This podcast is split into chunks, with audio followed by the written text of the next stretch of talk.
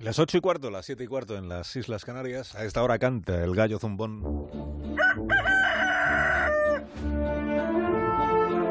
Hoy con Antonio Lucas. Antonio, buenos días. Buenos días, Alsina. Una vez cumplida la convención del Partido Popular, alguna encuesta dice que sube Podemos y con una pingaleta se pone al rebufo del PSOE.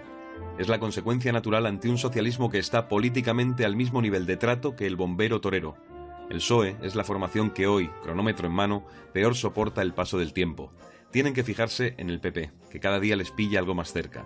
Por ejemplo, en lo del PP de este fin de semana, donde se escucharon ovaciones rotundas, de esas tan fuertes y seguidas que impiden saber por qué comenzaron y hacia dónde van, pero estimulan al respetable. Las palmas tienen un componente contagioso cuando se accionan en tribu. Las gentes de los partidos son muy aplaudidoras, jalean compulsivamente cualquier ocurrencia. El PP, sin ir más lejos, es muy palmero. Motivos para el entusiasmo no se aprecian en una primera inspección ocular, pero ante la falta de estímulos, lo mejor es crear una ficción entusiasta con folgorio, gritos de exaltación y vítores, más o menos como en el fútbol.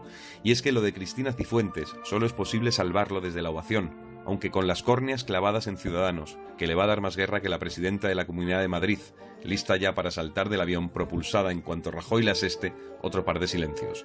Será en cualquier momento, preferiblemente cuando se confeccionen las listas autonómicas para Madrid. Entonces nadie responderá desde la torre de control.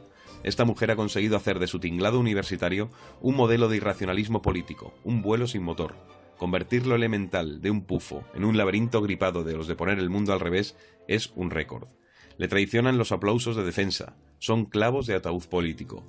Y de paso, dejan un recado para nosotros, la prensa. Supercifu es inocente mientras las pruebas de su avío solo sean periodísticas. Así nos va. Turno para Ciudadanos, que ahora debe elegir entre ser el relevo o la alternativa. No es lo mismo. Hasta la próxima. Adiós, Antonio, que tengas buen día.